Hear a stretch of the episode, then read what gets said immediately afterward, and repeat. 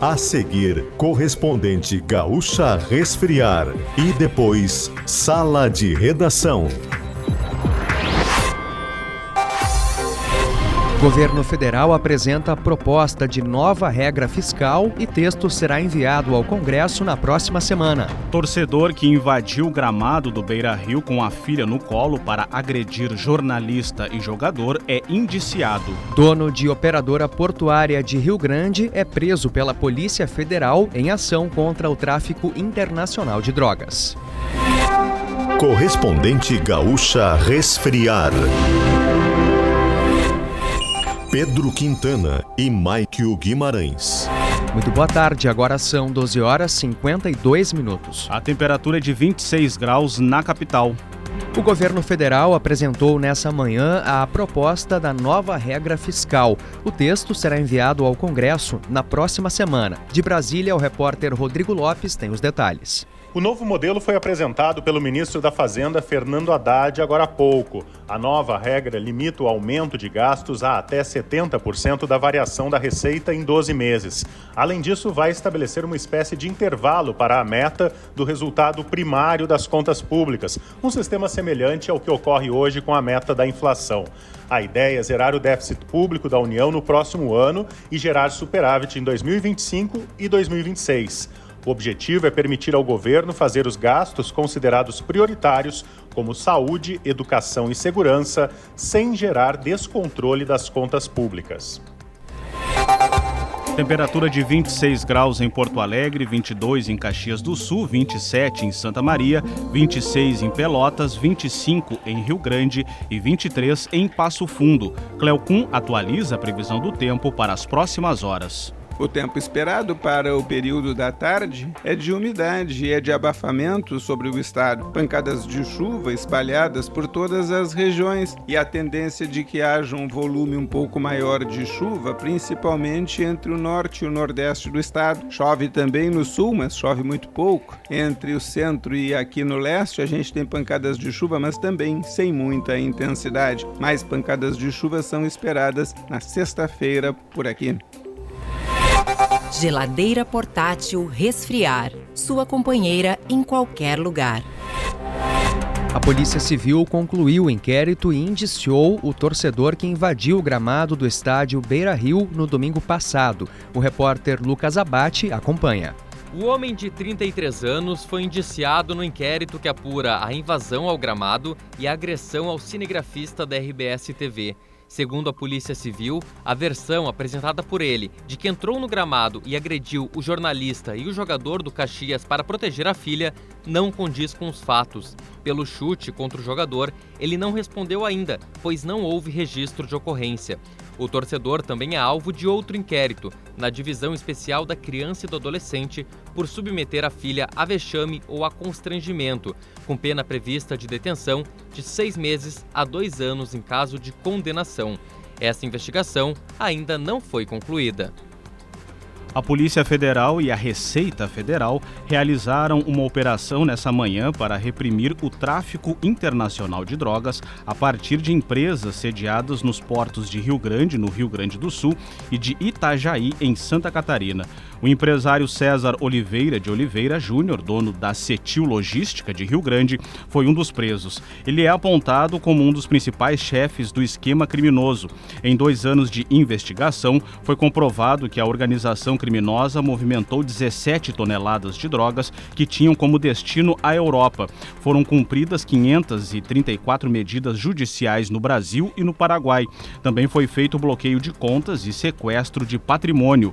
O valor apreendido pode chegar a 3 bilhões e 800 milhões de reais. O terceiro dia de julgamento dos três réus que respondem pelo ataque a judeus em 2005 em Porto Alegre começou com o depoimento de Melissa Bernardes. Como ex-esposa de Israel Andreotti da Silva, um dos acusados, ela falou na condição de informante. Alegou que o ex-companheiro não estava na capital no dia do crime. Também são julgados Valmir Dias da Silva Machado Júnior e Leandro Maurício Patino Brown. A previsão é que Israel e Valmir sejam interrogados nesta tarde. O terceiro réu decidiu não participar do júri. A expectativa é que o julgamento se estenda até sexta-feira. Em sessão do Tribunal do Júri, que durou dois dias, os jurados decidiram absolver quatro homens acusados de envolvimento em uma chacina ocorrida em 2017 no bairro Guajuviras, em Canoas. Eles eram apontados como responsáveis por quatro mortes em uma borracharia. Na época, a investigação revelou que apenas um era alvo dos disparos e que os demais, incluindo um adolescente, foram atingidos de forma aleatória. Ao longo do júri, foram ouvidas 20 25 testemunhas, além dos réus. O entendimento dos jurados foi de que não havia provas suficientes para condená-los. Ainda nesta edição, operação que apura atos antidemocráticos no Ceará cumpre mandado no Rio Grande do Sul. Reduz para 21 mil o número de pontos sem luz no estado após o temporal. A Resfriar é a maior fabricante de geladeiras e climatizadores automotivos do Brasil. Acesse resfriar.com.br e conheça todos os produtos condição de saúde do Papa Francisco, internado desde ontem, apresenta melhora progressiva. A informação foi divulgada pelo Vaticano em um comunicado nessa manhã. O líder da Igreja Católica foi internado ontem com uma infecção respiratória. Nove pessoas morreram na colisão entre dois helicópteros militares nos Estados Unidos na noite passada. O acidente ocorreu no estado do Kentucky. A informação foi confirmada hoje pelo governo norte-americano. O acidente aconteceu durante um treinamento de rotina. As circunstâncias da colisão ainda não foram informadas pelo exército americano. Agora em Porto Alegre, 26 graus, 12 horas e 58 minutos. Serviço. Mais de 21 mil clientes ainda seguem sem luz no estado em razão do temporal da noite passada. Segundo a RGE, a maioria dos casos é registrada nas regiões Central, Campanha, Missões e Vale do Rio Pardo. O número chegou a 52 mil. Já a CE Equatorial afirma que atende apenas casos pontuais, mais localizados na zona norte de Porto Alegre. O temporal também afetou o atendimento em serviços de saúde da capital. No centro de saúde de Vila dos Comerciários, no bairro Santa Teresa, a chuva causou alagamentos no ambulatório e em alguns consultórios. Equipes estão realizando a limpeza e consultas são reagendadas. No Centro de Saúde Modelo, os atendimentos voltaram hoje após alagamento no segundo andar e falta de luz. A chuva provocou transtornos em municípios gaúchos, como em Taquara, no Vale do Paranhana. Oito casas ficaram parcialmente destelhadas e os moradores receberam lonas. Em Ijuí, no noroeste do estado, a média de chuva foi de 70 milímetros. Houve estragos também em Júlio de Castilhos, na região central. Conforme a Defesa Civil do município, pelo menos 30 casas ficaram destelhadas. No interior do município, há registro de estufas de fumo danificadas. 23 indígenas foram abrigados em um ginásio. Um homem morreu em acidente de trânsito na manhã de hoje na BR-386 em Estrela, no Vale do Taquari. A colisão envolveu um carro e uma moto. De acordo com a Polícia Rodoviária Federal, ele era o piloto da moto, tinha 71 anos e tentou cruzar a via quando foi atingido por um veículo com placas de Venâncio Aires. O motorista do veículo não sofreu ferimentos. O motociclista morreu no local. Em instantes, diretor-geral da Polícia Federal confirma que Bolsonaro foi intimado a depor no caso das joias e afirma que órgão atua sem distinção de governos. A Polícia Federal do Ceará cumpriu um mandado de busca e apreensão na cidade de Condor, no noroeste gaúcho, nessa manhã. A operação Impave do Colosso apura os atos antidemocráticos no estado nordestino após a eleição do presidente Lula. Ao todo, foram cumpridos 32 mandados, também no Ceará e no Maranhão.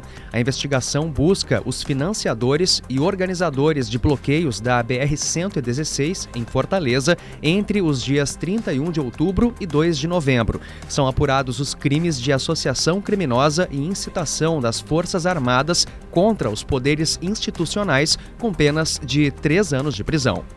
Depois de três meses nos Estados Unidos, o ex-presidente Jair Bolsonaro começa a despachar como presidente de honra do PL na próxima semana em um escritório em Brasília. Pela função, ele vai receber um salário de pouco mais de 39 mil reais. O valor será somado às pensões como militar e deputado, o que eleva a renda mensal do ex-presidente para quase R$ 86.500. Bolsonaro chegou ao Brasil na manhã de hoje.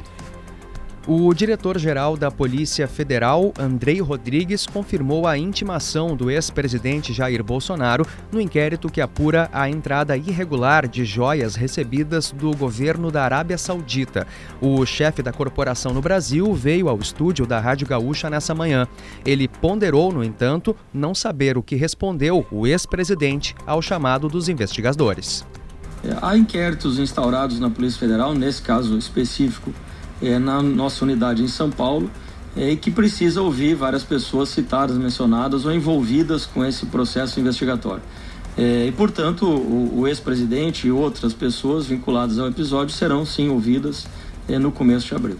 Andrei Rodrigues disse que o acirramento político não diz respeito à Polícia Federal e que o dever do órgão é preservar a democracia. O diretor-geral ainda garantiu que novas prisões seguirão ocorrendo no âmbito da investigação dos atos golpistas em Brasília em 8 de janeiro. Geladeira portátil resfriar. Sua companheira em qualquer lugar. Você encontra o correspondente Gaúcha Resfriar na íntegra em GZH. A próxima edição será às 18 horas e 50 minutos. Boa tarde.